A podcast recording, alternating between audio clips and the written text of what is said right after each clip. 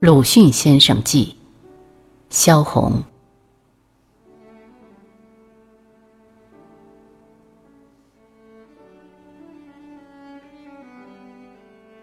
鲁迅先生家里的花瓶，好像画上所见的西洋女子用以取水的瓶子，灰蓝色，有点从慈幼而自然堆起的纹痕。瓶口的两边还有两个瓶儿，瓶里种的是几棵万年青。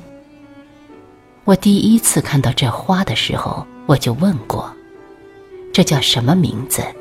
屋里不生火炉，也不冻死。”第一次走进鲁迅家里去，那是近黄昏的时节，而且是个冬天。所以那楼下是稍微有一点暗，同时鲁迅先生的纸烟，当他离开嘴边而停在桌角的地方，那烟纹的卷痕一直升腾到他有一些白丝的发梢那么高，而且再升腾就看不见了。这花叫万年青，永久这样。他在花瓶旁边的烟灰盒中抖掉了纸烟上的灰烬，那红的烟火就越红了，好像一朵小红花似的，和他的袖口相距离着。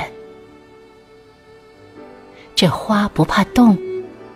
以后我又问过，记不得是在什么时候了。许先生说，不怕的，最耐久。而且他还拿着瓶口给我摇着。我还看到了那花瓶的底边是一些原石子。以后因为熟识了的缘故，我就自己动手看过一两次。又加上这花瓶是常常摆在客厅的黑色长桌上，又加上自己是来在寒带的北方。对于这在四季里都不凋零的植物，总带着一点惊奇。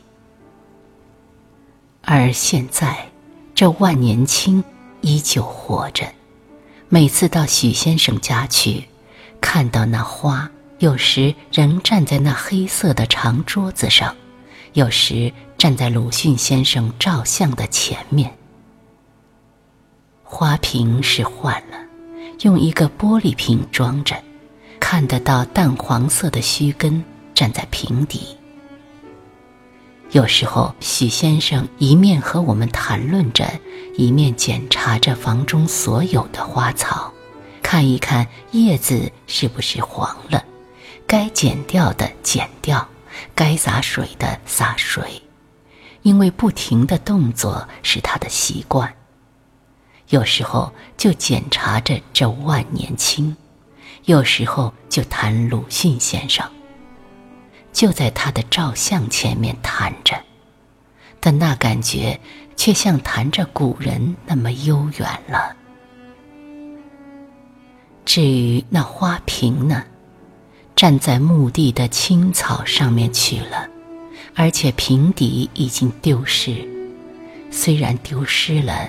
也就让它空空的站在墓边。我所看到的是从春天一直站到秋天，它一直站到林旁木头的石榴树开了花，而后结成了石榴。从开炮以后，只有许先生绕道去过一次，别人就没有去过。当然，那牧草是长得很高了，而且荒了，还说什么花瓶？恐怕鲁迅先生的瓷半身像也要被荒了的草埋没到他的胸口。我们在这边，只能写纪念鲁迅先生的文章，而谁去努力捡起墓上的荒草？我们是越去越远了，但无论多少远，那荒草是总要记在心上。